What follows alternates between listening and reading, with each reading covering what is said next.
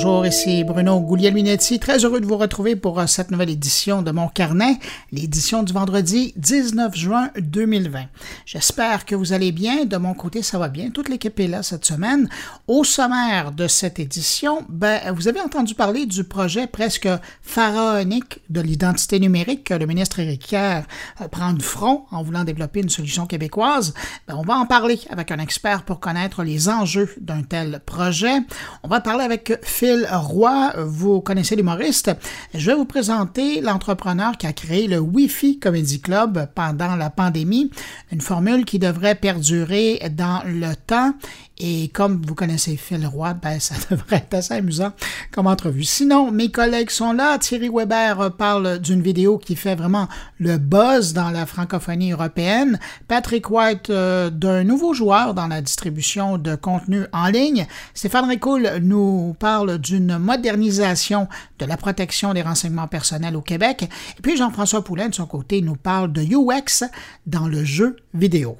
Juste avant de passer à tous ces gens, je prends un instant pour saluer cinq auditeurs de mon carnet. Cette semaine, salutations à Céline Martel, Emmanuel Serra, Michel Lalancette, Lana Penno et Michel Lapierre. À vous cinq, merci pour votre écoute. Merci pour le partage d'ailleurs aussi de mon carnet euh, cette semaine sur les réseaux sociaux. Et euh, merci à vous également, que je n'ai pas nommé, mais euh, qui m'écoutez en ce moment. Merci de m'accueillir entre vos deux oreilles. Sur ce, je vous souhaite une bonne écoute.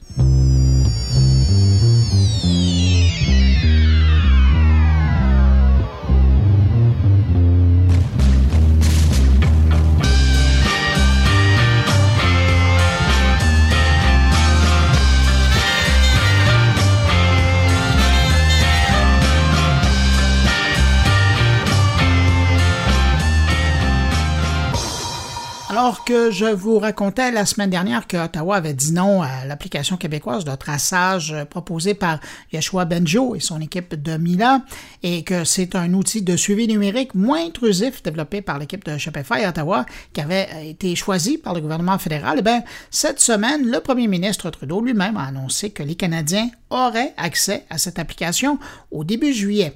Et au passage, on a appris que cette application de traçage a été développée par les gens du Shopify, ça on le savait mais également par des gens chez BlackBerry. Ouais, la compagnie existe toujours, et des gens au gouvernement de l'Ontario. D'ailleurs, c'est l'Ontario qui va pouvoir tester l'application, et puis par la suite, ben, ce sera des gens ailleurs au pays qui voudront bien l'installer sur leur téléphone, parce qu'évidemment, euh, ça sera laissé au choix euh, des gens. Mais euh, pour l'instant, je laisse Justin Trudeau parler de l'application.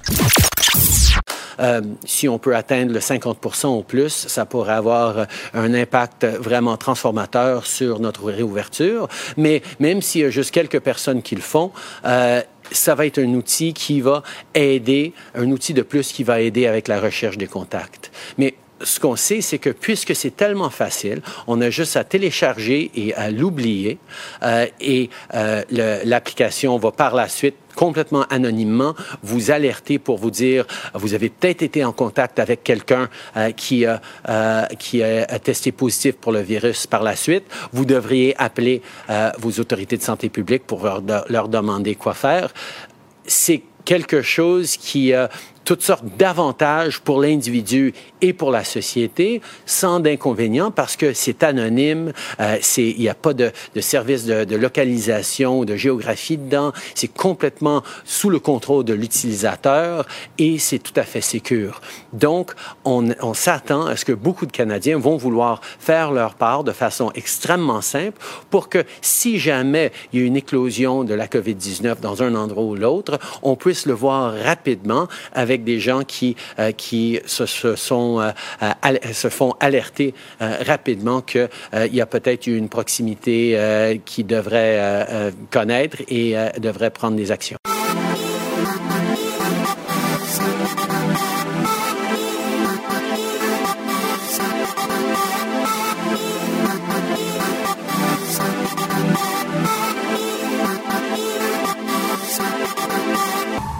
Pendant que le premier ministre Trudeau annonçait l'arrivée de l'application, ben, de son côté, il y a Amnesty International qui s'inquiète du caractère intrusif de certaines applications de traçage euh, pouvant conduire à une surveillance de masse. Et d'ailleurs, l'organisation appelle cette semaine les gouvernements à mettre sur pause le développement de ce type d'outils. Au passage, Amnesty International pointe même du doigt trois pays dont les applications euh, sont particulièrement intrusives selon euh, les critères de Amnesty International. On parle de l'application de Bahreïn, du Koweït et surprise de l'application utilisée en Norvège. Et coïncidence, ben, la Norvège a justement cessé l'utilisation de son application cette semaine, disant que le niveau d'intrusion dans la vie privée des citoyens était démesuré par rapport à la faible présence de la COVID-19 au pays.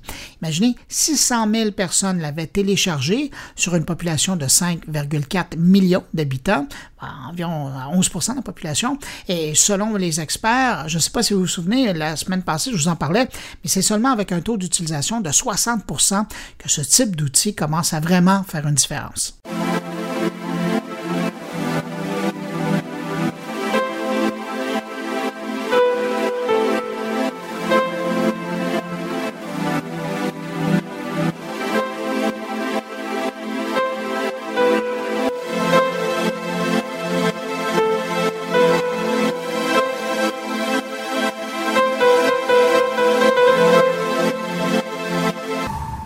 Semaine chez Google, il y avait de bonnes nouvelles, bien sûr, particulièrement du côté de la vidéoconférence et des services comme Google Meet ou Google Duo, euh, qui sont de plus en plus intégrés dans l'écosystème de Google et qui accueillent de plus en plus de participants lors d'un appel. Je pense à Google Duo, euh, qui est rendu à 32 participants lors d'un appel.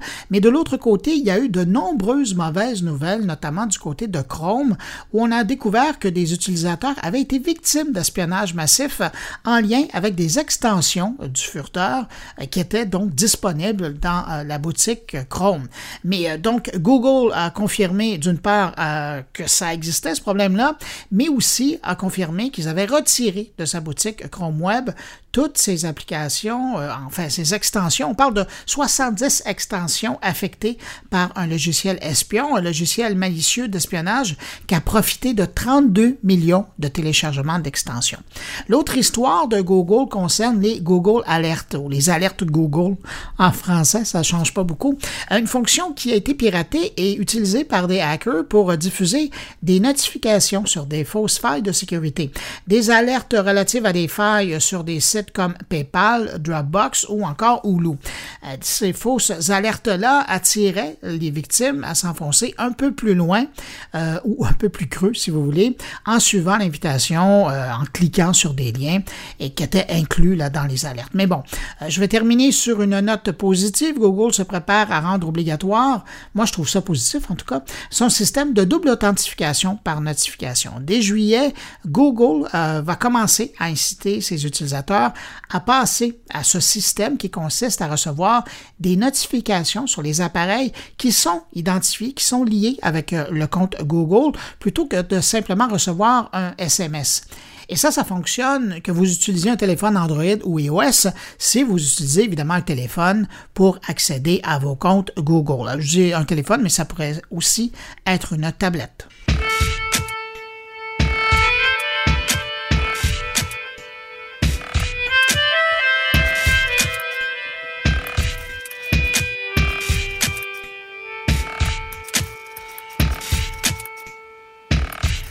Selon un nouveau rapport de l'OTM, l'OTM qui est l'Observatoire des technologies de Radio-Canada CBC, euh, euh, donc un rapport qui a été fait sur l'utilisation des haut-parleurs intelligents au Canada, ben, près du tiers des ménages canadiens ont désormais un haut-parleur intelligent, une borne intelligente si vous voulez. Euh, c'est impressionnant de voir comment le taux d'adoption a plus que triplé en moins de deux ans. Ce sont les bornes Google Home qui sont les plus présentes, avec deux tiers des foyers qui possèdent au moins un haut-parleur intelligent. Amazon Echo est en seconde place avec un taux de pénétration de 34% des foyers. Puis Sonos One et euh, Apple HomePod détient chacun 8% de part de marché. Toujours selon le rapport de euh, l'OTM, la diffusion de musique en continu demeure l'activité la plus courante à partir d'un haut-parleur intelligent pour 61 des utilisateurs.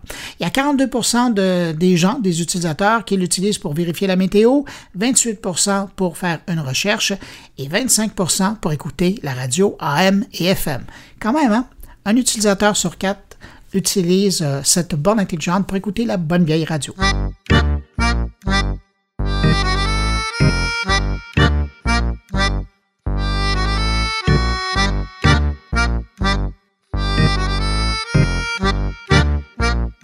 Pendant qu'on parle des bornes intelligentes, il y a Amazon qui a annoncé cette semaine que son système main libre Echo Auto pour la voiture est maintenant disponible au Canada.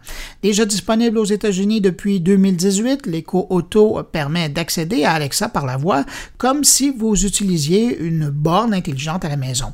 L'Echo Auto vient pour le moment sous la forme d'un petit boîtier qu'on branche à l'allume-cigare de la voiture ou à la prise USB de l'habitacle et qu'on relie à notre téléphone intelligent en utilisant la connexion Bluetooth euh, pour que finalement Alexa puisse être reliée d'une façon euh, à Internet. Et vous aurez compris au passage qu'Alexa utilise donc votre forfait de données cellulaires pour accéder aux données ou vous faire entendre de la musique, par exemple. Alors là, il est évident que pour ceux qui ont déjà téléchargé l'application mobile Alexa dans leur téléphone intelligent, ben, ces gens-là vont se demander à quoi bon acheter Echo Auto si je peux utiliser mon cellulaire pour faire la même chose. Eh bien, une seule raison pourrait suffire à vous convaincre, c'est que le petit boîtier de l'Echo Auto est équipé de huit microphones qui sont faits pour l'acoustique d'une voiture, euh, ce qui permettra une expérience d'utilisation pas mal plus agréable avec Alexa, euh, qui comprend pas mal mieux votre commande vocale par le biais de huit microphones que par celui de votre téléphone cellulaire. L'Echo Auto est en vente dès maintenant sur Amazon.ca et chez BestBuy.ca au coût de 69,99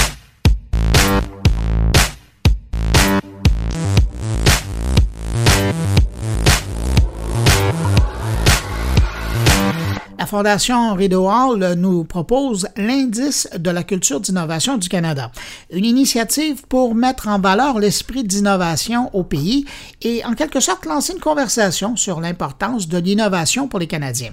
Cet indice ben, nous révèle plusieurs choses, mais j'en retiens deux principalement.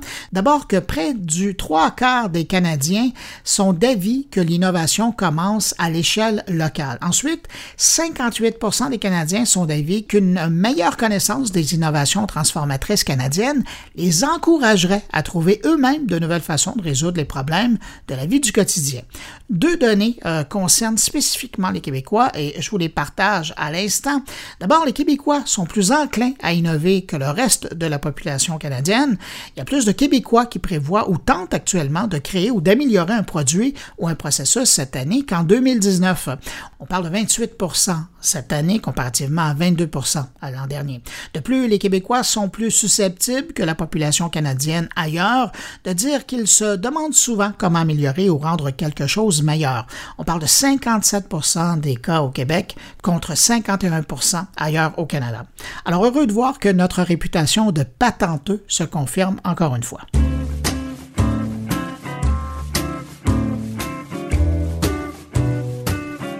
Cette semaine, l'homme d'affaires et éditeur numérique Patrick Pierrat sortait de l'ombre. Le temps d'accorder une entrevue à mon collègue Patrick White et de confirmer le lancement cet automne d'un nouveau rendez-vous d'information en ligne. Le site mythique d'information techno Branchez-vous. Est-ce que ça vous dit quelque chose? Eh c'était l'homme derrière ce méga site et tous ces satellites de contenu, euh, plus un grand réseau publicitaire. Euh, c'était le gros joueur du web natif euh, au Québec jusqu'en 2010 et euh, moment où il a tout vendu avec d'autres actionnaires euh, à Rogers.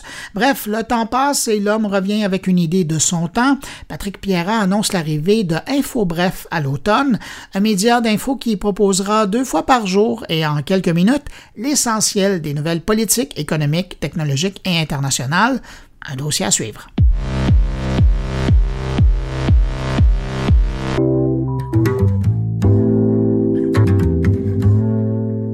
Grosse semaine pour Spotify, deux annonces de taille majeures dans le secteur du podcast. D'abord, il y a Spotify qui a conclu une entente avec Kim Kardashian pour produire et héberger un nouveau podcast exclusif qui traitera de justice pénale, une cause qui lui est chère. Et puis l'autre annonce, celle d'un partenariat avec Warner Brothers et DC euh, de plusieurs années pour produire et distribuer des podcasts. Et pas n'importe quoi. Les Batman, Wonder Woman, Superman ou encore le Joker ou euh, Harley Quinn vont bientôt reprendre vie dans leur propre podcast.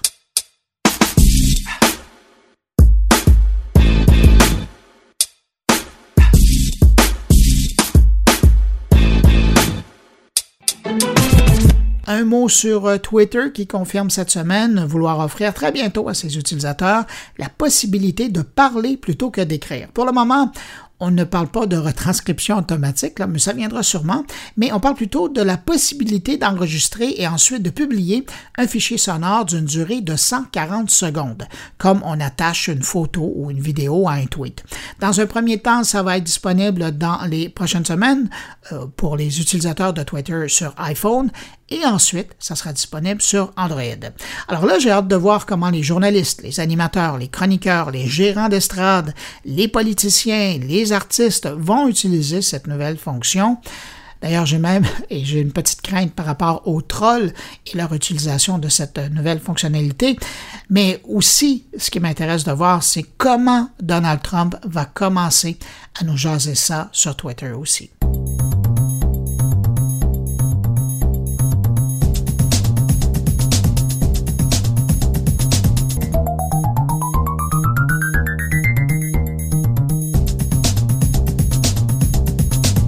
Et je termine avec cette information qui marque un peu en quelque sorte la fin d'une époque sur Internet. C'est l'éditeur Adobe qui commence à son tour à conseiller à ses utilisateurs de désinstaller le lecteur Flash. Il faut euh, l'écouter parce que c'est le 31 décembre prochain que le support technique cessera. Et à compter du 1er janvier 2021, donc le lendemain, les contenus Flash seront bloqués dans le lecteur Flash Player d'Adobe. Pour ceux qui ne connaîtraient pas la chose, ben, le lecteur Flash date des années 90, au tout début du web commercial, et a permis au site web d'être plus interactif à une époque où le web était encore très statique.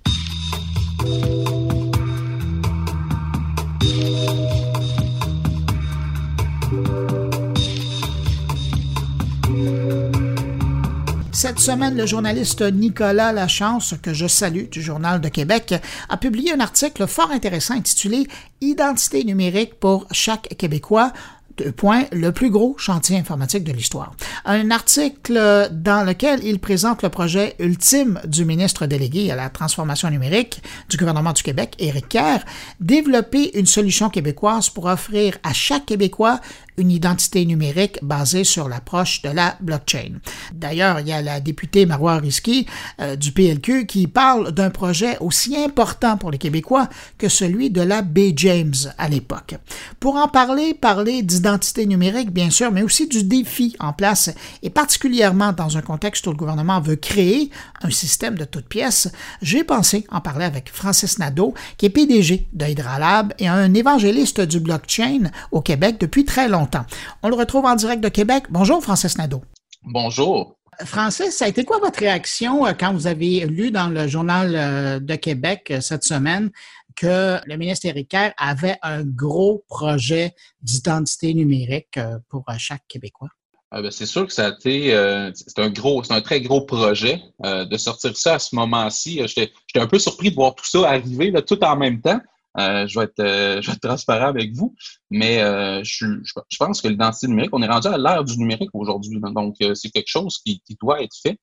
ça doit être fait dans les bonnes, dans les bonnes mesures. Je pense qu'on s'en va dans la bonne direction et tout ça. Donc, moi, je, je, suis agréablement surpris de voir que là, cette initiative-là a été dépeinte dans les médias puis qu'on va en parler davantage. Pourquoi, selon vous, le gouvernement du Québec décide d'utiliser le blockchain dans son approche de l'identité numérique? Euh, dans le fond, il faut comprendre comment l'identité numérique se crée. L'identité numérique, à la base, c'est euh, différentes attestations, différents attributs, si on veut. Un attribut, ça peut être un certificat de naissance, ça peut potentiellement être un permis de conduire, un certificat euh, scolaire. et ces attributs-là, lorsque je les utilise, lorsque je les mets ensemble, ça définit une identité numérique. Dans le cas de l'Estonie, euh, c'est une identité numérique en soi qui est émise par le gouvernement sur une carte. Euh, si on prend ce modèle-là, puis on l'apporte ici, puis on dit on fait une carte euh, avec différents attributs. Un attribut, par exemple, de permis de conduire, un attribut de certificat scolaire, un attribut de, de certificat de naissance. on a une problématique si on utilise exactement ce modèle-là, étant donné que, ben, on a une problématique. Il y a différentes façons qu'on pourrait la solutionner, mais si j'arrive et je, je dois partager mon permis de conduire et que le dépôt, donc j'ai une carte qui a plusieurs attributs dessus. Je partagerai toute l'information complète. Exactement. Je n'ai pas d'interface utilisateur entre ma carte et le lecteur du, du policier. Donc, la, le consentement, la gestion de mes attributs devient un petit peu plus difficile. Aujourd'hui, avec les technologies blockchain, avec ce qu'on voit par rapport à ce qui est en train de se faire, euh, il y a beaucoup d'avancées euh, dans comment bien émettre des attributs de l'identité numérique. Et euh, c'est dans cette direction-là que, de, ce que je comprends, que le gouvernement veut aller. Donc, c'est différent. Le, modèle d'identité numérique est beaucoup plus décomposé par rapport à l'Estonie. Si j'ai bien compris l'explication qui avait été faite dans l'article de Nicolas Lachance, la façon que le gouvernement du Québec le prendrait, c'était que ce serait le représentant de l'État qui euh, approchera la personne et de par sa personne, il pourrait accéder uniquement à un type d'information par rapport aux citoyens? Euh, si c'est construit d'une bonne façon, logiquement, ça serait comme ça. En fait, ça devrait même aller au-delà de ça. Le citoyen devrait consentir au moment où quelqu'un lui demande de passer de l'information à lui partager. Dans le monde Ça, c'est le départ et c'est la logique du blockchain. C'est-à-dire qu'en ben tout temps, l'utilisateur est le roi et maître de ses propres données. Roi et maître de ses propres preuves d'émission de données. Donc, l'information brute, à un certain niveau, si elle est hébergée, mettons qu'on prend encore l'exemple du permis de conduire, c'est la plus facile à comprendre si on prend le permis de conduire, si elle est hébergée à la SAC, mais que potentiellement la SAC, elle, se revire et la partage avec un autre ministère ou un assureur, ben là, moi, j'ai pas nécessairement euh, de, veto, si on veut, par rapport à ça. Mais si moi, je veux partager la preuve euh, que, que tout ça est bon, que c'est intègre, logiquement, ça doit, ça doit un peu recourir à, à une manipulation de mon côté. Ça, c'est ce qu'on espère que ça va être. Parce que pour le moment, on n'a pas ce type d'information-là. Euh, donc, exactement. Donc, c'est de voir. Il y a différents, également, euh, il y a des possibilités d'avoir un peu des, ce qu'on appelle des chaînes de transparence. Donc, de venir voir toutes les interactions qu'on peut faire avec certains types de données, les exposer. Donc, on, pourrait avoir une certaine vitrine, si on veut, sur l'utilisation de nos données. Il y, a, plusieurs modèles, en fait, qui est envisageable. Ah, je vais dire, mon euh, exemple est, moi, est, boiteux, mais ce serait l'équivalent d'un Equifax, mais par rapport à son identité. Donc, on peut voir qui a accédé à notre dossier identité. Exactement. Donc, puis c'est de voir après ça, euh, il faut décortiquer aussi identité numérique, puis identité numérique, si on veut, fondamentale. Parce que si on veut aller dans un niveau euh, assez interopérable euh, avec le Canada, on doit souscrire à certaines, des, règles de gouvernance ou plutôt des, des frameworks, si on veut. Donc, il y, a, des propos qui sont émis dans l'écosystème aujourd'hui que potentiellement l'attribut fondamental euh, qui nous permet de faire une identité numérique fondamentale devrait être le certificat de naissance. Étant donné, si on regarde sur un axe de temps, l'attribut qui arrive, le premier attribut potentiellement qu'on peut relier à quelqu'un, ben, c'est un, un, acte de naissance. Donc là, euh, cette, cette approche-là permet à un certain niveau de remplacer le NAS, euh, parce que le numéro d'assurance sociale, aujourd'hui, disons-le, euh, ce n'est plus viable. Il y a une personne sur deux qui est passible de. Une personne sur deux, c'est 50% de la population qui est passible d'usurpation d'identité. Puis peut-être même plus que 50 Mais euh, si c'est bien construit, la base est bien construite. Après ça, les autres services, comme tu parlais un peu de l'Equifax, ben, on va pouvoir mieux les contrôler, mieux les gouverner, mieux avoir un niveau de transparence. Il y a certaines caractéristiques qui vont être extrêmement importantes. L'État va devoir rendre euh, de façon transparente le code informatique, du moins certaines parties de ce code-là, pour que certains acteurs dans l'écosystème puissent venir endosser la pratique. Les personnes qui sont plus familières avec les technologies vont devoir venir endosser ça pour les gens qui, qui sont moins. Donc, il y a certaines caractéristiques. Ce n'est pas seulement le, volet technologique, il y a également le, le niveau d'adoption qui va être important. Et euh, c'est toutes ces caractéristiques-là. Même à terme, la, la chaîne, euh, si, si, on a une chaîne avec différents types d'attributs, mais potentiellement, il y a une bonne portion de cette chaîne-là qui pourrait être hébergée au niveau de l'État, mais on pourrait également voir certains, euh, on appelle ça des nodes, donc certains contributeurs à ce réseau-là, être des universités ou des gens de l'écosystème. Et on a vu, par exemple, qu'il y a Desjardins qui a levé la main là, pour faire partie de, de ce réseau-là.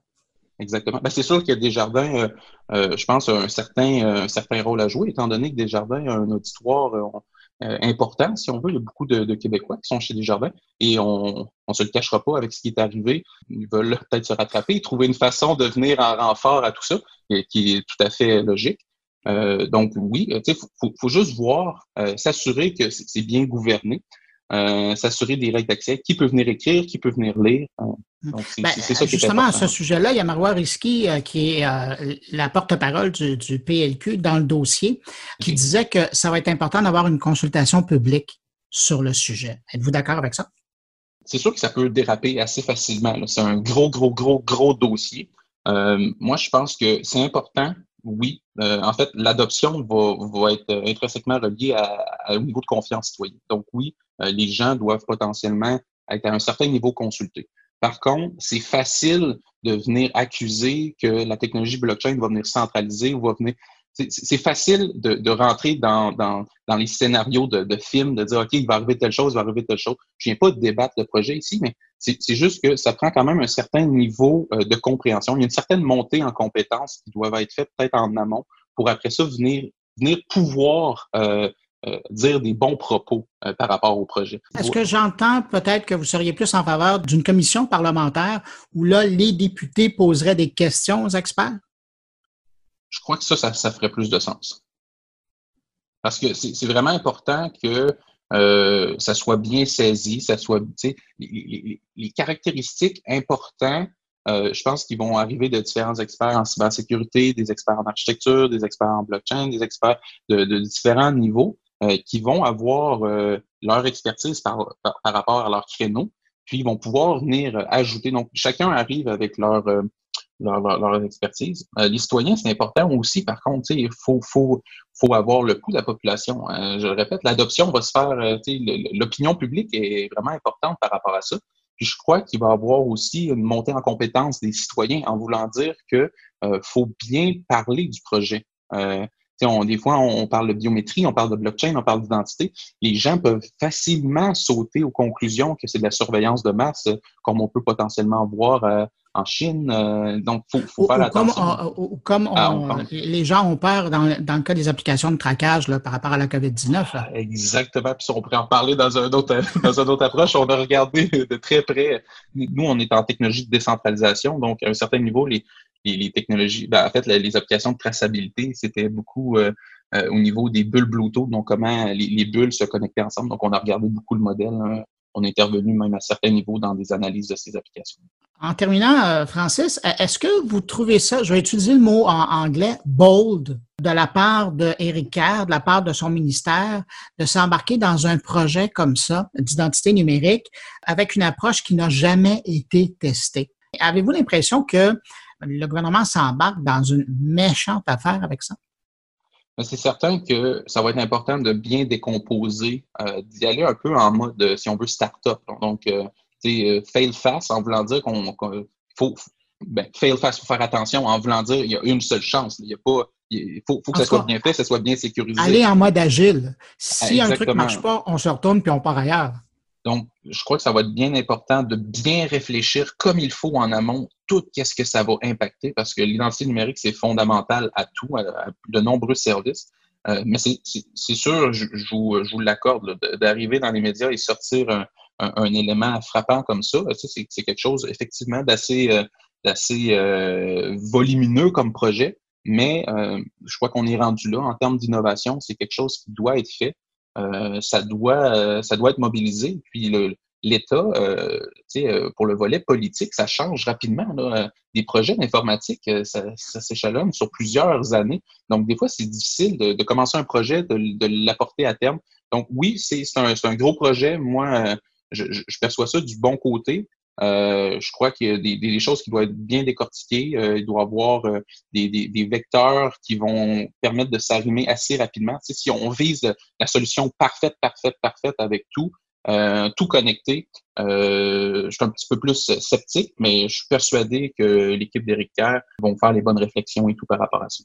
Bon, ben, sur cette note positive, Francis Nadeau, PDG de Hydralab et un des évangélistes du blockchain au Québec. Merci beaucoup d'avoir pris le temps comme ça de nous parler euh, de votre réflexion par rapport à ce projet d'identité numérique qui va être basé sur le blockchain au Québec. Ça fait plaisir, Bruno. Merci à toi.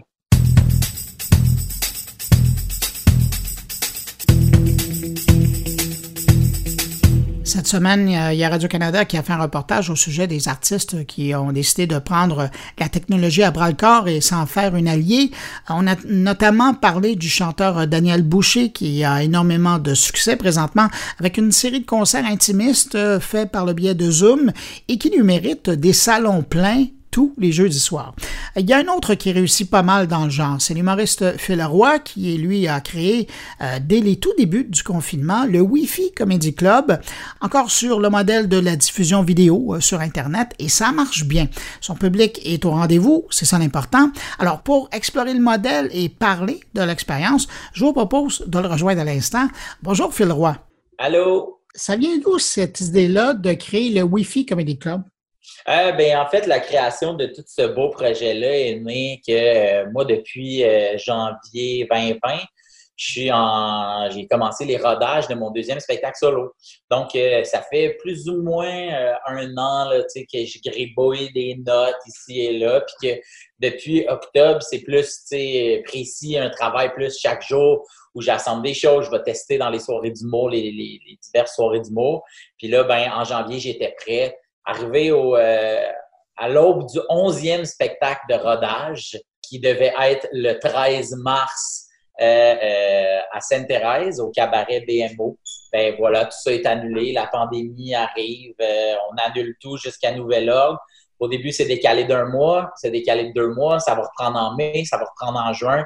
Puis à l'heure où on se parle, ça va peut-être reprendre là dans des mesures. Les grandes salles se ramasse perdante là-dedans, les petites salles peuvent, mais là, tout le monde se garoche là. je ne sais pas quand ça va reprendre.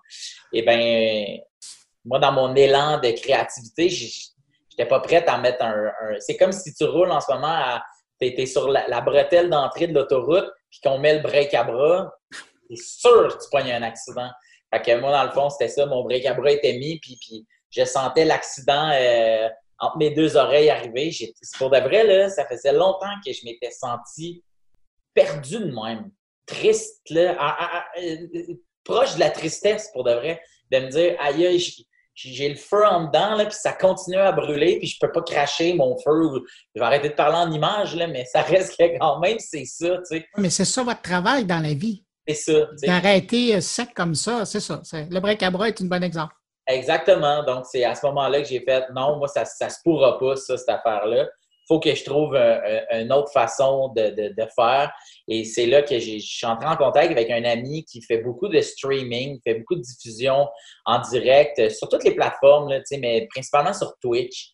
J'étais comme, OK, euh, là, je pense que je vais mener des séries d'entrevues. Ça va s'appeler une quarantaine de questions en quarantaine. Puis là, ça va être ça. OK, c'est là qu'on va faire. Puis là, euh, je lui demande, bon, ben, tu peux-tu m'aider? Comment je ferais pour enregistrer tout ça? Parce que moi, je connais pas ça, blablabla. Bla. Puis là, il me dit, OK, mais combien de personnes tu veux qui assistent à cette réunion-là? J'ai dit, ah, on peut assister? Il dit, oui, oui.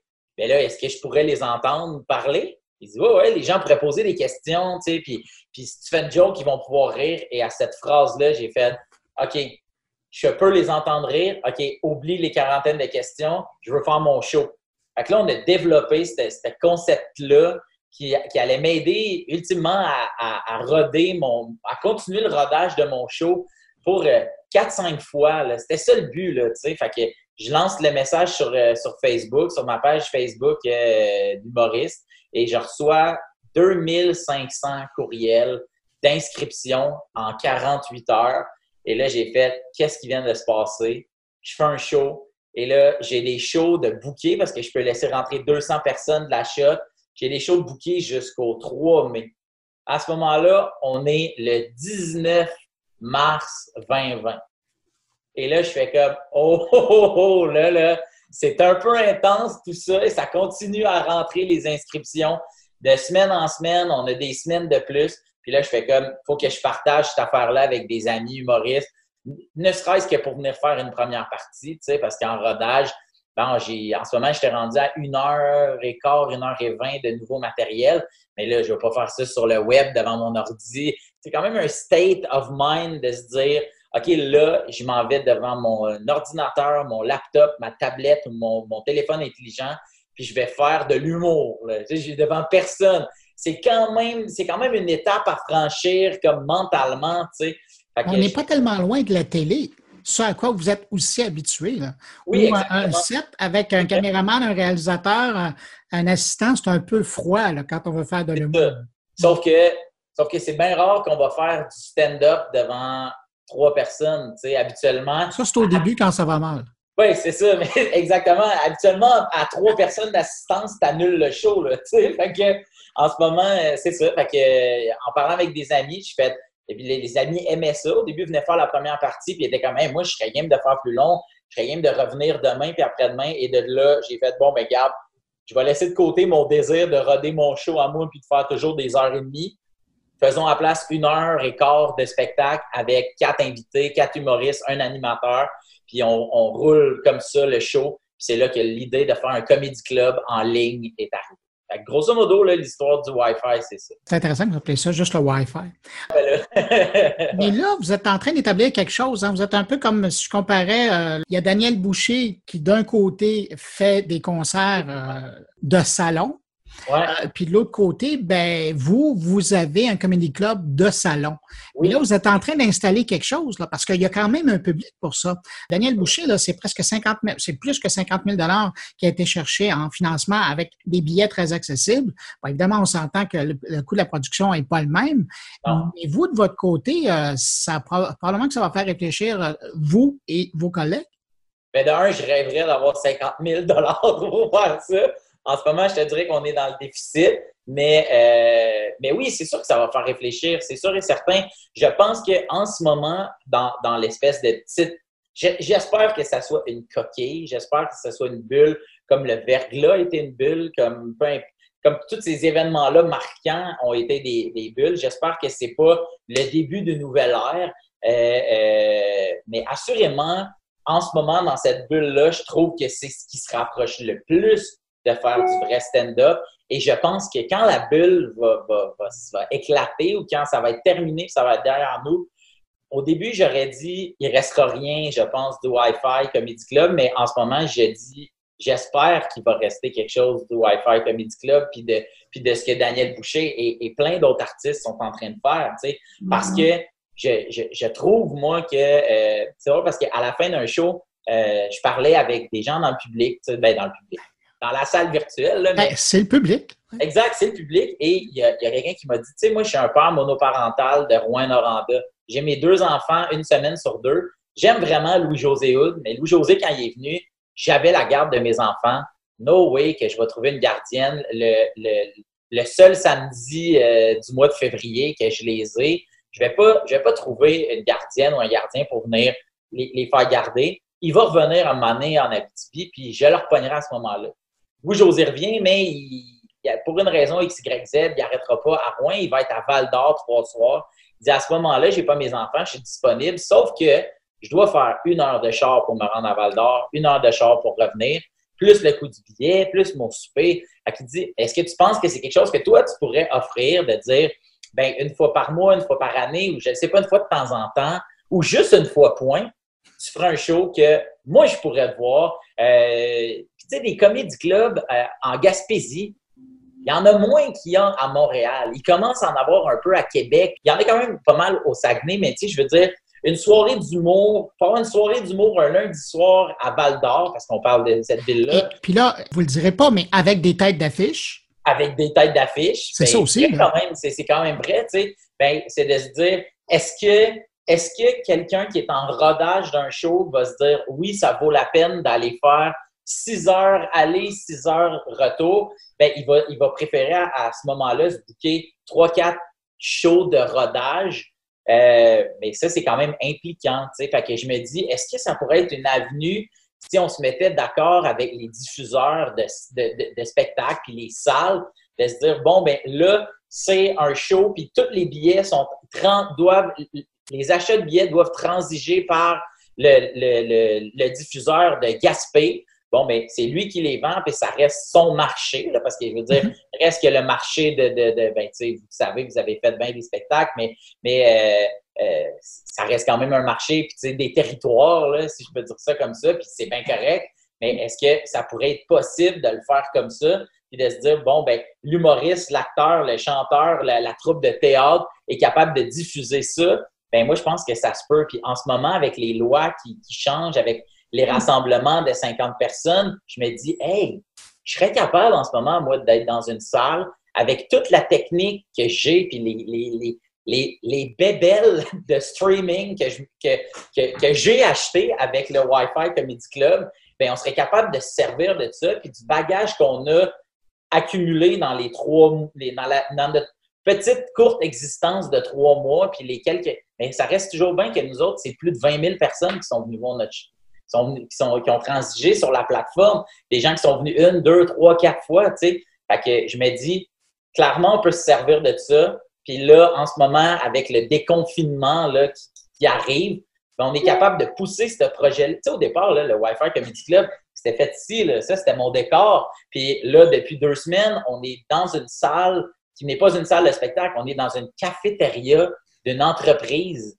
on joue, on joue devant un frigidaire. Tu comprends ce que je veux dire? Mais reste que, parce qu'il y a un beau mur de briques, les gens ne le savent pas, mais l'envers du décor, c'est qu'on est sur des tables de cafétéria, une belle cafétéria, mais ça reste quand même une salle de dîner. Mais je me dis, là, on serait-tu capable de se déplacer dans une salle qui, elle, aurait 50 personnes ou qui aurait 30 personnes parce que la distanciation ou 10 personnes, c'est pas grave. En ce moment, il y aurait une personne qui a jamais entendu mon numéro qui est là puis qui rit ça va sonner comme 10 000. Êtes-vous un entrepreneur, vous? Je, je suis en train de le devenir. je dirais ça là, quand même, euh, bien malgré moi, mais puis, puis je m'y plais quand même. Je, je, me trouve vraiment à aimer ça. Ça amène quand même un lot de stress qui, qui, me rappelle quand même les débuts quand tu décides de te lancer en humour, ou ben, peu importe dans quoi on se lance, mais je me rends compte que se lancer en humour ou en musique ou peu importe, c'est quand même devenir un entrepreneur parce que je me rends compte que, que Phil Roy, là, entre guillemets, ça reste c'est une PME. Ah, c'est une marque? C'est une marque, exactement. Puis il faut la gérer, puis il faut l'entretenir. Puis, OK, moi, j'ai le goût de faire ça, mais en ce moment, est-ce que le public me suivrait là-dedans? Mais il faut quand même penser plus loin que ça. Je me dis, en ce moment, le Wi-Fi Comedy Club, c'est en train de devenir une entité à part euh, elle-même, tu sais, fait que, duquel moi, Phil Roy, je vais me détacher tranquillement puis dire tout ça est capable de vivre, un peu comme le bordel s'est détaché de ces, cinq super propriétaires tête d'affiche. Ben, je pense que euh, vous pouvez être fier de votre coup parce que j'ai l'impression que vous avez créé quelque chose qui va rester après la pandémie. Ben, je pense que oui, tu sais, puis, puis aussi, tu sais, moi, j'ai quand j'ai voulu amener ça un peu plus gros, puis, puis où est-ce que je pourrais aller, c'est à ce moment-là que moi, j'ai contacté, sais, François Bellefeuille puis euh, Louis Morissette, qui sont quand même deux, deux mentors pour moi à qui je pose souvent des questions. Puis, euh, François était bien occupé avec son projet, pas besoin de pantalon, puis il était comme, moi, je t'encourage, puis je te félicite de ce que tu es rendu. Malheureusement, ça peut pas aller plus loin, puis c'est à ce moment-là que Louis Morissette a fait, hey, moi, j'ai peut-être une idée, un gars que je connais qui voulait partir un site de billetterie euh, avec des achats uniques, ça s'appelle Yo. Laisse-moi te revenir avec ça. Il m'est revenu avec, on va faire un espace Yo, puis ça va être ça, puis puis tu sais, l'espace qui c'est drôle parce que cet après-midi, je m'en vais à la salle pour faire des tests euh, caméra et compagnie pour voir l'expérience humoriste, l'expérience artiste a l'air de quoi. Mais tu sais, moi, j'ai fait euh, deux meetings avec eux autres où je leur ai expliqué c'était quoi mes besoins, c'était quoi les problèmes que j'ai rencontrés. Puis eux autres, ils l'ont bâti, puis je suis en train de dire hey, c'est à cause de moi, you. Puis là, c'est vraiment pas ça, mais sauf que reste que je suis quand même fier de me dire hey, j'ai été comme consultant sur ce projet-là, puis je trouve ça vraiment le fun. Puis aujourd'hui, j'aurais pas les reins assez solides, puis c'est trop gros l'offre Yo pour ce que le Wi-Fi Comedy Club on a besoin. Fait que c'est pour ça que le Wi-Fi Comedy Club est resté le Wi-Fi Comedy Club, puis c'est pas devenu le Yo Comedy Club.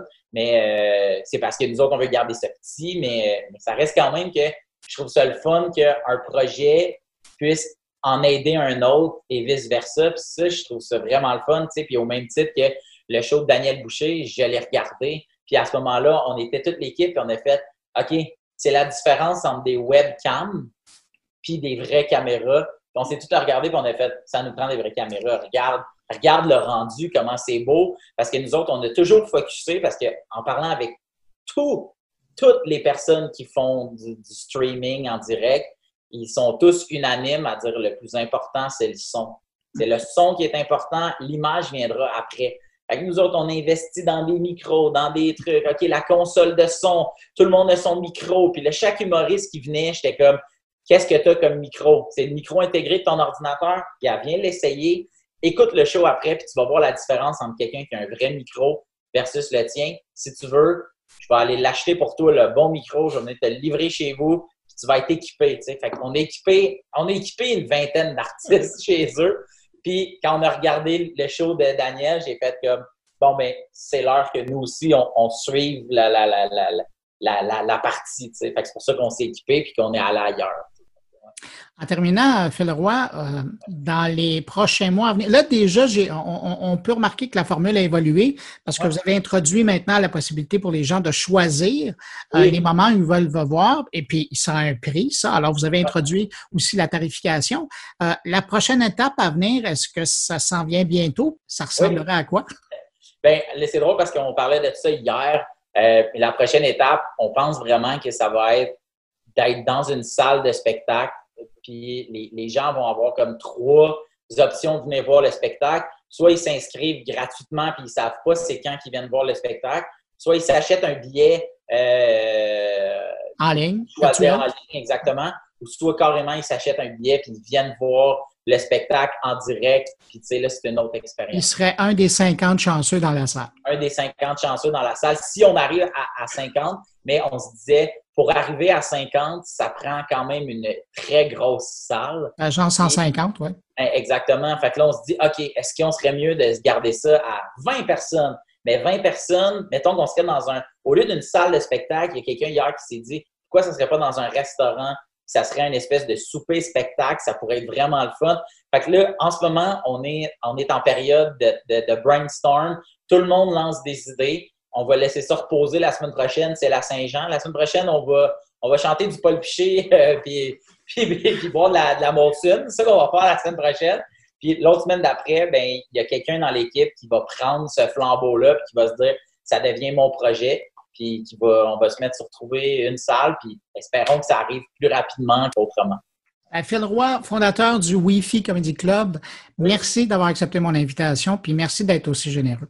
Ben, merci à vous. Ça fait vraiment plaisir de voir que ça intéresse les gens, ce projet-là. Puis à très bientôt. À bientôt. Au revoir. Yes, salut, bye.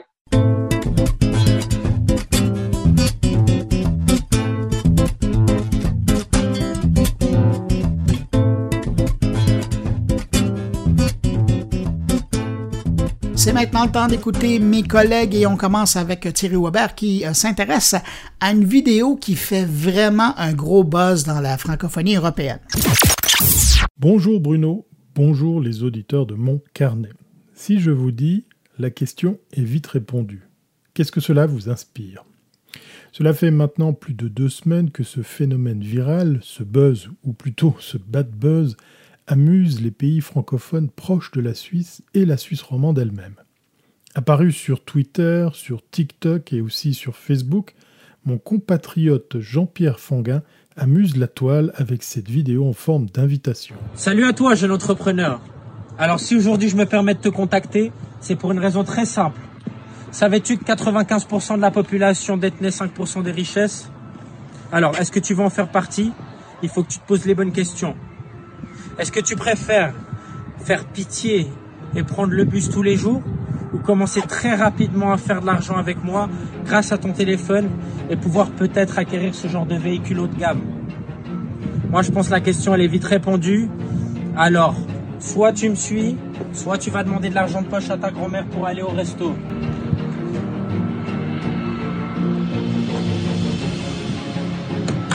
Avec moi, c'est comme ça que ça marche, ok?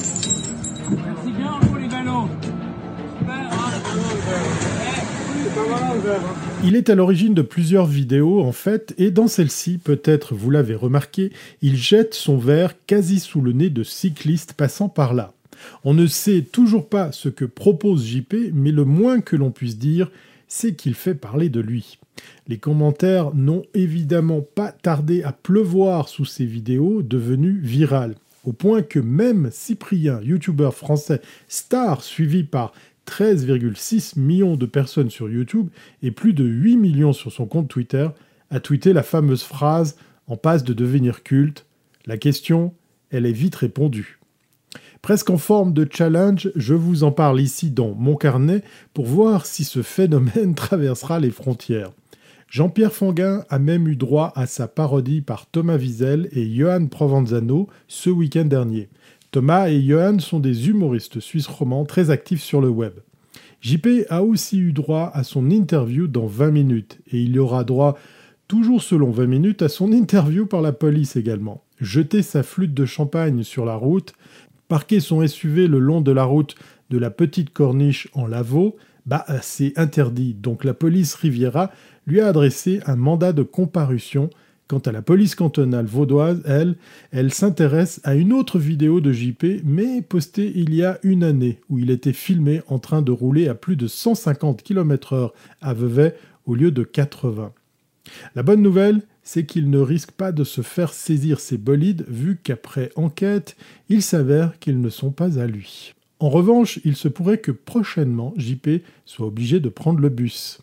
En attendant, chapeau à lui pour avoir su générer une telle visibilité médiatique, la question, qui est loin d'être répondue, est de savoir si un véritable produit ou service se cache derrière cette campagne de communication en ligne, ou s'agit-il simplement d'un jeune homme qui s'adresse à un public qui s'ennuie en cette période particulière? Je crois que la question va rester ouverte encore quelques temps. Allez, à bientôt si c'est pas avant, et portez-vous bien.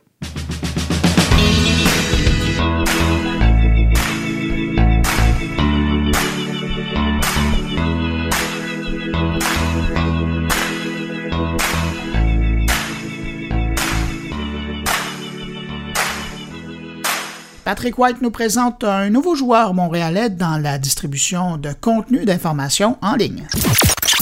Alors cette semaine, je vous parle de nouvelles importantes. Hein. C'est le cofondateur de Element AI euh, à Montréal, Philippe Baudouin, qui a annoncé euh, jeudi matin le lancement d'une nouvelle plateforme pour livrer du contenu d'information en ligne, mais du contenu qui euh, a été agrégé donc ce qu'on appelle en anglais curated euh, content.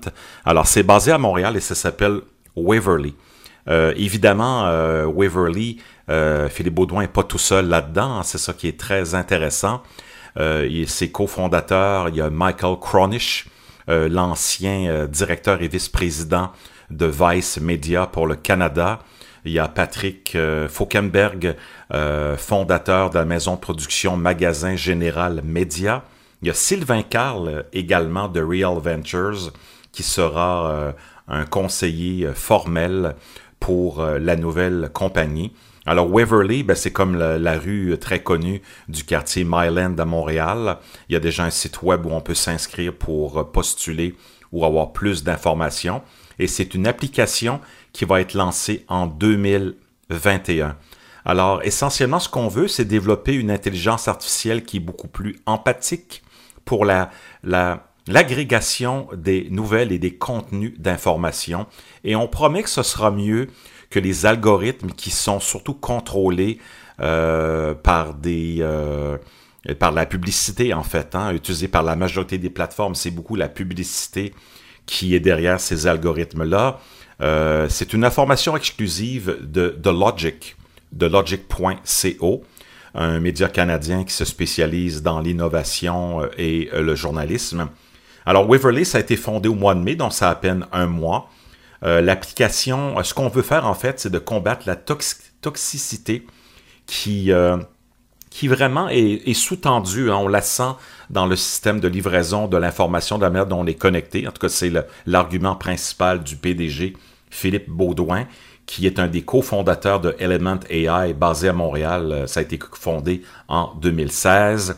On veut offrir une version préliminaire de l'application euh, lors du premier trimestre de 2021. Ils sont en train d'engager des développeurs. Ils ont déjà reçu euh, du financement, ce qu'on appelle le pre-seed funding de VC Funder Fuel. Donc, on voit qu'il y a des investisseurs stratégiques là-dedans également. Il y a d'autres fonds, des individus comme euh, j'ai indiqué évidemment. Donc, euh, beaucoup de, une réflexion importante sur euh, l'intelligence artificielle, et là on parle vraiment d'une IA empathique, une expression qu'on connaît très peu, on parle d'IA éthique également dans beaucoup de domaines pour rendre l'intelligence artificielle beaucoup plus humaine en fait. Donc, comme je le disais, l'IA empathique, ça fait référence à l'incorporation, euh, l'intégration de, l'éthique et des émotions humaines dans l'intelligence artificielle, ce qui va permettre aux algorithmes, en fait les robots qui sont derrière tout ça, de considérer euh, l'état de l'usager, son état d'esprit lorsque les décisions sont prises, et il va y avoir un tri de l'information, des sources d'informations, de nouvelles pour vous offrir une application, en fait, où les contenus euh, vont être diffusés évidemment, mais que l'usager va avoir le goût, un désir très très fort de connecter à un niveau beaucoup plus élevé euh, sur la plateforme. Il n'y aura pas de publicité là-dessus. Ça va être basé sur le principe des données ouvertes également. Donc, ça va être un média très, très personnalisé. C'est ce que promet, entre autres, euh, Waverly. Euh, dans, le même dans le même discours, cette semaine, je suis tombé sur une analyse très, très pertinente du contenu euh, de Apple News. On a étudié pendant quelques mois dans, en 2020 euh, la différence entre le contenu géré par des éditeurs, des êtres humains, et le contenu généré par l'algorithme automatisé de Apple News. C'est une grande étude publiée par Nicolas Diakopoulos de la Northwestern University et Jack Bandy, également de la Northwestern University et ça montre que le contenu qui est automatisé par les algorithmes est pas très original, pas très diversifié. Ce sont surtout des potins d'Hollywood, des nouvelles sur le monde du divertissement et les deux sources principales à 60%, c'est le magazine People et le site d'information BuzzFeed. Du côté des informations gérées, agrégées par des êtres humains, des éditeurs, des journalistes de Apple News, là, beaucoup plus de diversité, de nouvelles internationales, diversité de sources également, diversité de voix, de contenu, que ce soit des magazines, des podcasts, des sites d'information, des sites de divertissement. Donc, euh, l'analyse vraiment euh, montre à quel point, euh, oui, la, la, curation, l'agrégation des informations par des êtres humains est souvent meilleure et beaucoup plus diversifiée que ce qui se fait avec des algorithmes qui sont qui fonctionnent uniquement de façon robotisée et automatisée. Donc une belle réflexion sur l'importance des algorithmes et je souhaite bonne chance au projet de Philippe Baudouin et de Waverly. Plus d'informations sur thelogic.co.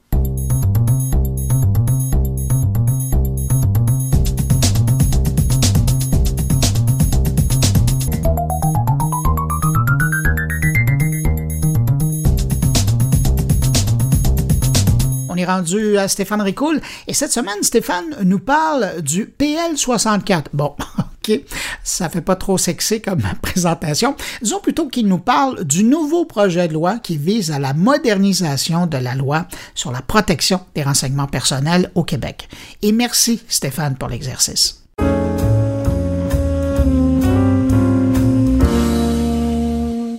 Grosse nouvelle dans le fabuleux monde de la gestion et de la protection de la donnée personnelle, j'ai nommé le PL64.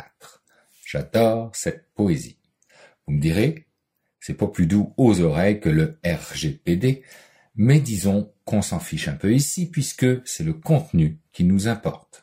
Qu'importe le flacon, pourvu qu'on ait l'ivresse, comme dirait l'autre.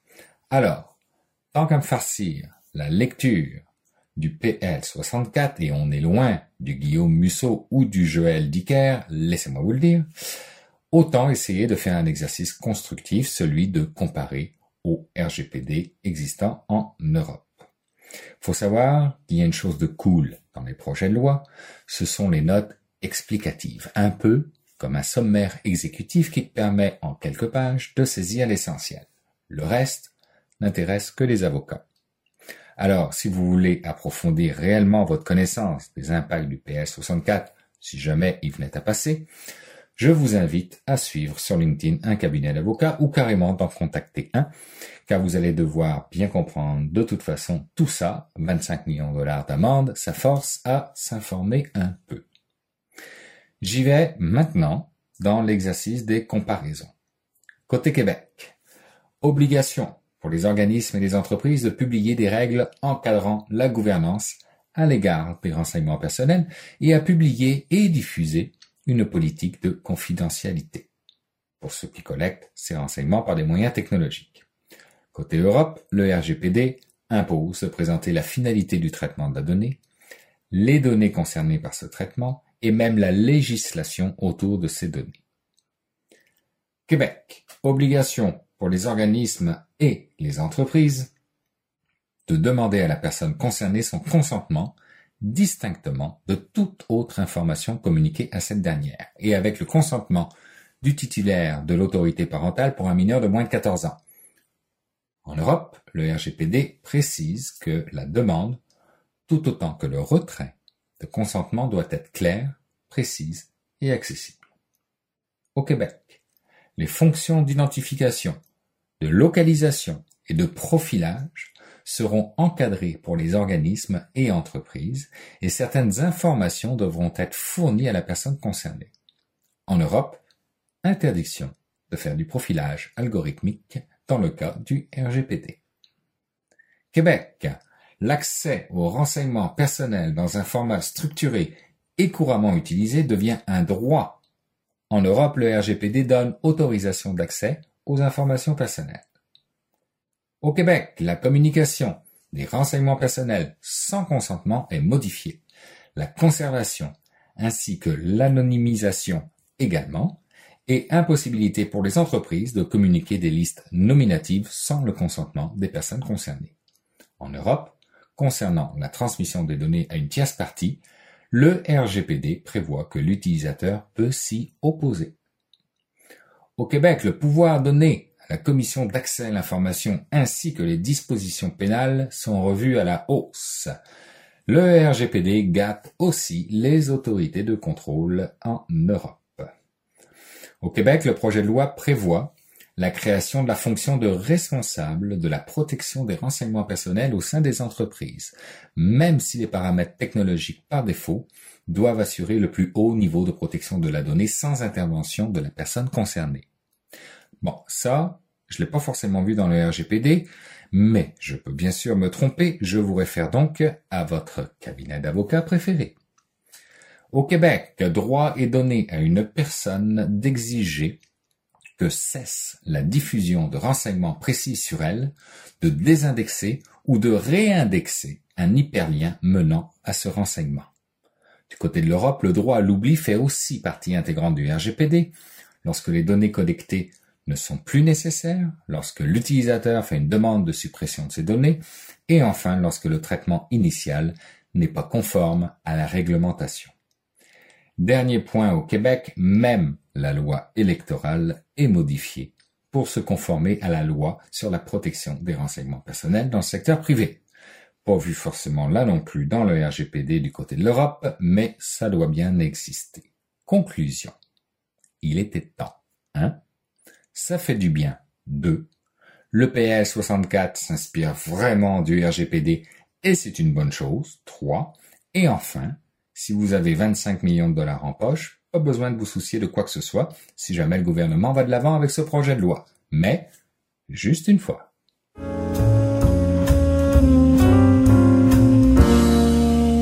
C'est le temps d'aller rejoindre mon ami Jean-François Poulain. Salut Jean-François. Bonjour Bruno. Hey Jean-François, cette semaine, on parle de UX et de jeux vidéo.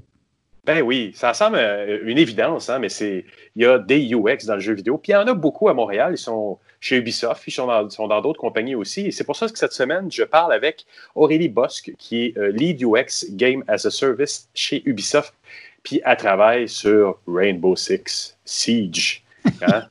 on va pas les chercher n'importe où, nos invités. Tu viens d'attirer des oreilles. Je viens d'attirer des oreilles. Mais c'est fascinant parce que quand on pense à ça, quand on, fait du UX, normalement, on, sait qu'on fait des expériences qui durent quelques minutes pour les gens. Les gens vont sur le site web, trouvent leur information, puis s'en vont. C'est pas le cas de tout. Des fois, c'est des logiciels. Mais Ubisoft, quand tu parles d'un jeu de cette, de cette grandeur-là, les gens jouent pendant des dizaines d'heures, voire des centaines d'heures. Donc, il y, a des, il y, a des, relations à l'usager, à l'utilisateur qui sont complètement, complètement différentes. Et, ce que Aurélie me dit dans l'entrevue, c'est fascinant parce qu'ils ils vont même euh, euh, calculer l'ergonomie des objets que les personnages vont, euh, vont toucher dans le jeu, dans le monde virtuel. Donc, tout est, calculé et en plus, bon, ils ont une communauté incroyable de gens engagés dans le produit qui suivent le moins des petits développements. Donc, c'est une grosse industrie, c'est intense, mais ça a l'air complètement fascinant. Puis, ce qui est intéressant quand on parle de, UX puis de développement dans le monde du jeu vidéo, particulièrement sur des marques qui sont bien établies comme ça, c'est qu'on travaille dans un univers vivant. Là. Ah, carrément. Ah oui, tout à fait. Puis euh, ce qu'elle nous raconte dans l'entrevue aussi, c'est qu'ils vont même tester des fois des cartes, hein, des nouvelles cartes, des nouveaux jeux, des nouveaux personnages. En temps réel, les choses apparaissent. Donc c'est carrément, c'est vivant.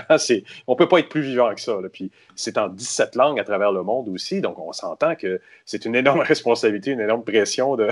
On parle pas des serveurs, mais on parle juste des gens qui développent derrière et qui doivent fournir du contenu pour ça. Ça doit être extrêmement stimulant de travailler dans cette industrie-là. Et d'ailleurs, euh, Aurélie cherche euh, un nouveau partenaire dans son équipe et c'est quelqu'un qui euh, va être euh, focusé sur le fait de, faire disparaître les mauvaises pratiques hein, en ligne, des fois, des, des, bon, du harcèlement, des choses comme ça. Ben, ils, engagent littéralement un UX avec si, et au mieux des notions de psychologie pour pouvoir euh, travailler sur le comportement des utilisateurs.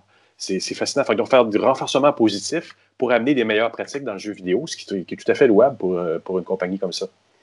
Bon, ben Jean-François, sur ce, tu nous rappelles le nom de ton invité? Aurélie Bosque de chez Ubisoft. D'accord, Ubisoft Montréal. Ben, On écoute tout de suite ta rencontre avec elle. Merci pour une autre de ces entrevues fascinantes. Merci beaucoup, Bruno. Bonne semaine. Ben, déjà qu'on parle de Game as a Service, l'idée c'est que de fournir du contenu de jeu euh, sur un modèle de revenu continu. C'est-à-dire qu'une fois que le, jeu euh, a été acheté, ou ça peut être aussi proposé, le jeu peut être gratuitement, on cherche des façons de garder le joueur intéressé sur notre produit, euh, c'est sur potentiellement des années. Donc, qu'est-ce que ça implique un peu côté UX Je te dirais que le premier point, ça va être pour garder notre joueur intéressé, ça va être de générer du nouveau contenu. Selon le modèle d'affaires, nous, c'est chez Ubisoft, ça peut être souvent par saison. On va sortir du nouveau contenu pour garder l'intérêt de notre joueur. Puis, euh, moi, je vois le rôle du UX là-dedans un peu comme le, le gardien de la cohérence. C'est-à-dire que ah si je pense à un, jeu comme, euh, comme Rainbow Six Siege, par exemple, sur lequel mm-hmm. euh, moi je travaille en ce moment, on ajoute des personnages, des opérateurs au fil des saisons. Tu sais, il faut que l'interaction entre ces personnages, la, plus-value qu'ils apportent dans l'expérience du jeu, reste cohérente. Fait que le UX, c'est aussi là pour s'assurer, avec le game design évidemment, de, c'est ça, de, de, faire en sorte que tout, tout fonctionne, puis qu'on n'introduit pas un nouveau pattern qui peut tout casser, euh, la façon dont les joueurs ont assimilé comment fonctionne le jeu. Vous êtes proche, vous êtes quasiment proche dans ce rôle-là d'un réalisateur, parce que si vous voyez même euh, aller jusque dans le scénario à un nouveau personnage ou des nouvelles composantes qui sont à l'intérieur même du jeu, c'est des choses qu'un UX dans le domaine du jeu va toucher aussi? Hum, le côté plus fantasy, pas tant, mais c'est sûr qu'il mhm. faut, il faut qu'on s'adapte. C'est un des paramètres qu'il faut qu'on assimile, puis que ça fait partie des, ingrédients, je te dirais, dans la, recette ensuite pour proposer la bonne interaction euh, pour le bon personnage, par exemple.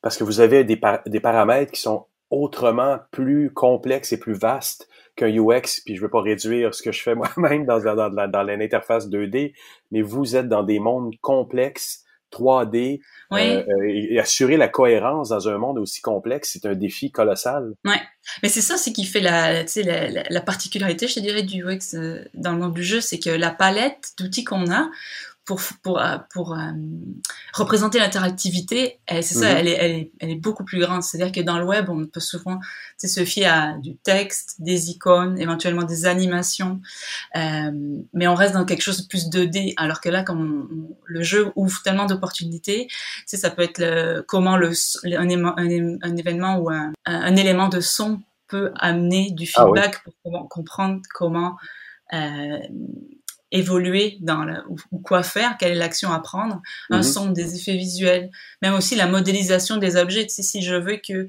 le, le, le, le joueur saisisse tel objet, la forme en soi de l'objet, le UX oh. peut aussi tu sais, donner de l'input pour dire, mais changeons la forme ou ajoutons une, une, une lumière, peu importe, euh, pour, pour justement traduire de l'information pour le joueur. Parce qu'on sait que in-game, ça va tellement vite. Euh, il faut que les interactions soient efficaces. Puis là, c'est pour ça qu'on se sert de tout ce qu'on a à notre disposition. Je te dirais que les prompts de texte, là, c'est souvent la, chose qu'on veut faire là, en dernier recours.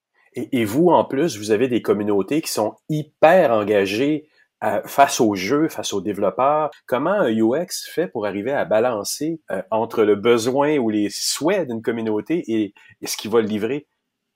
Ouais, ça, je te dirais que c'est des, des, stratégies après qui sont prises au niveau de, de, la, direction, mais c'est sûr que ah oui. c'est sûr que la communauté des, euh, des, joueurs est très vocale. Euh, Ils ont beaucoup de plateformes pour s'exprimer, puis ils vont le faire. Donc, on, on, a des personnes qui sont responsables de.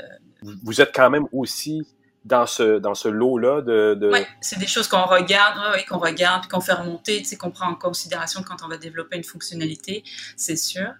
Euh, puis on a aussi... Euh, euh, tu sais, c'est un processus de conception quand même qui est standard, l'idéation du design puis du test.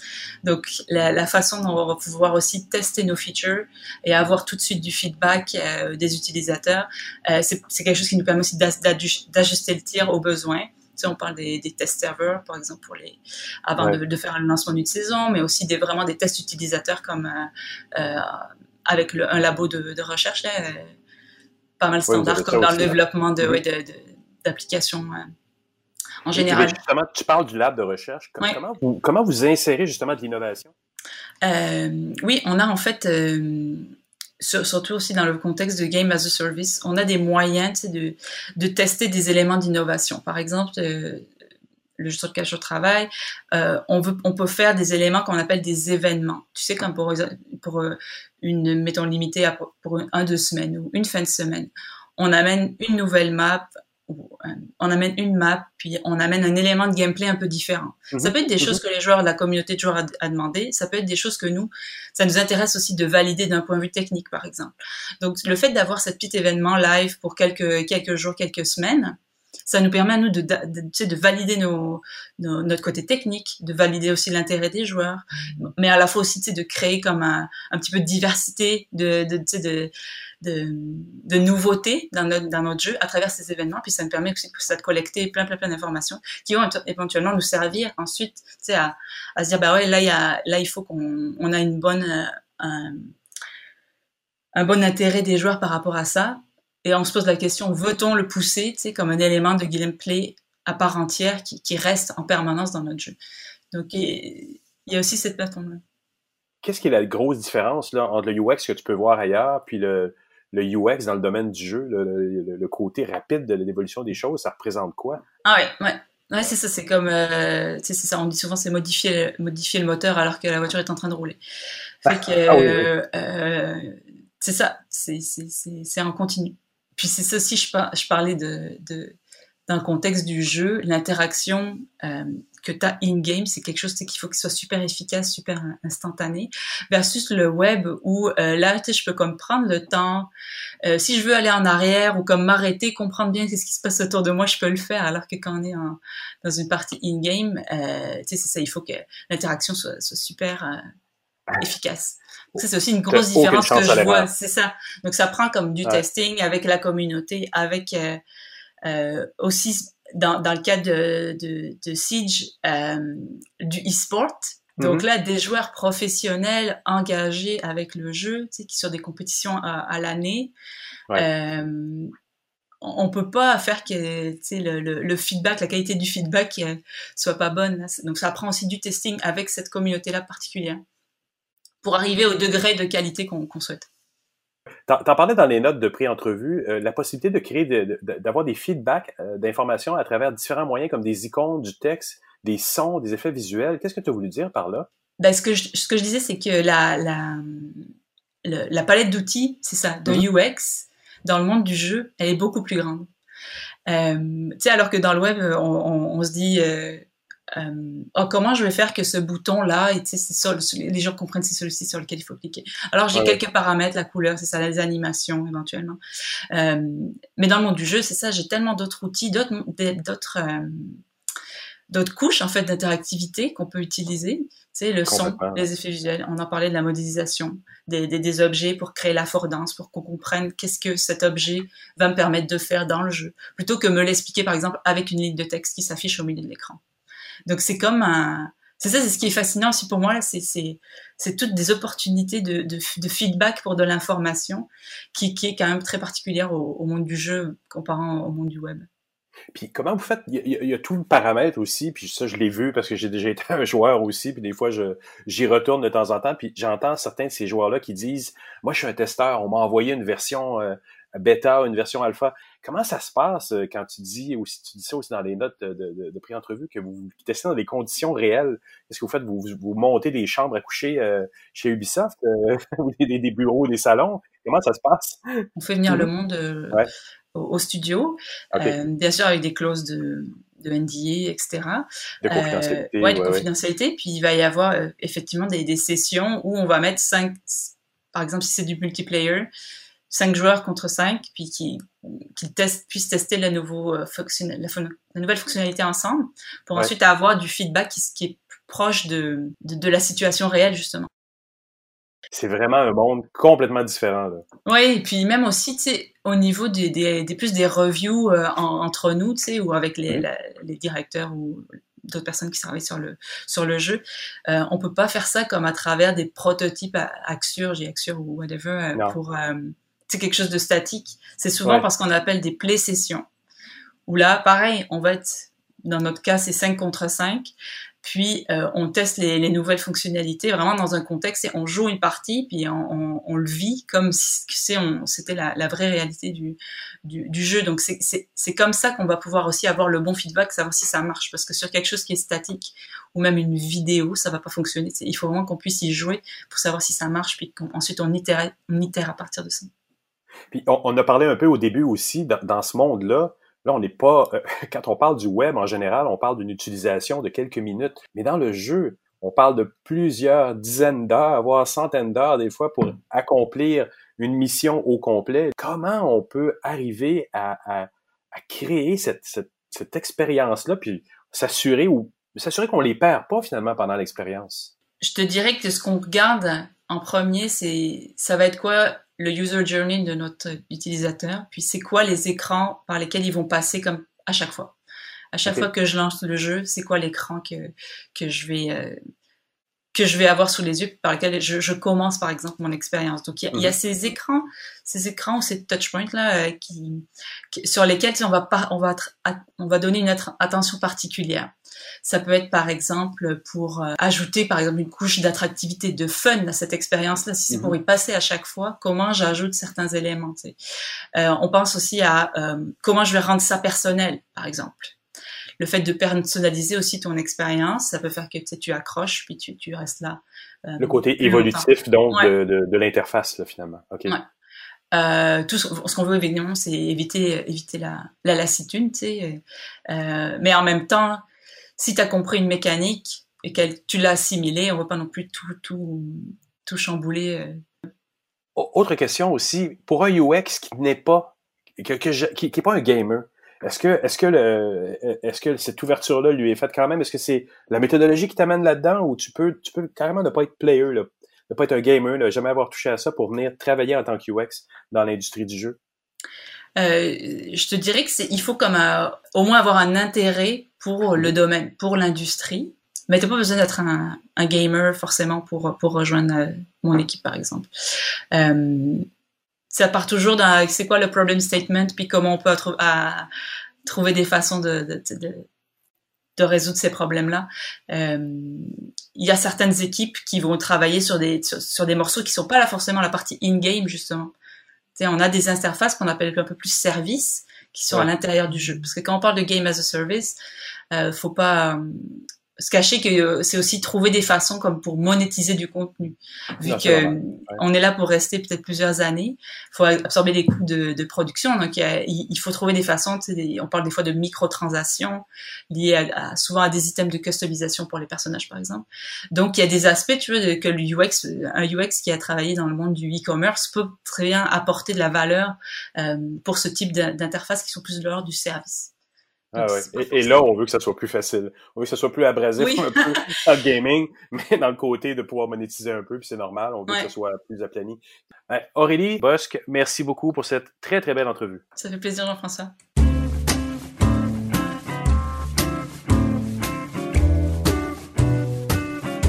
Eh bien voilà, c'est ainsi que se termine cette édition de mon carnet. Merci à nos invités, merci à mes collaborateurs, Thierry Weber, Patrick White, Stéphane Ricoul et Jean-François Poulain. Je vous le rappelle, n'hésitez pas à passer le mot autour de vous hein, si vous pensez que mon carnet peut intéresser vos amis, connaissances, abonnés. C'est simple, vous les invitez à se rendre sur mon blog ou sinon sur la plateforme de distribution de podcasts de leur choix et ils trouveront mon carnet. Et si vous désirez me laisser un mot, vous pouvez le faire en passant par les réseaux sociaux, en utilisant le hashtag Mon Carnet, en passant par la page SoundCloud où est hébergé le podcast Mon Carnet ou encore par le blog moncarnet.com. Merci d'avoir été là. On se retrouve la semaine prochaine pour une nouvelle édition de Mon Carnet. Portez-vous bien. Au revoir.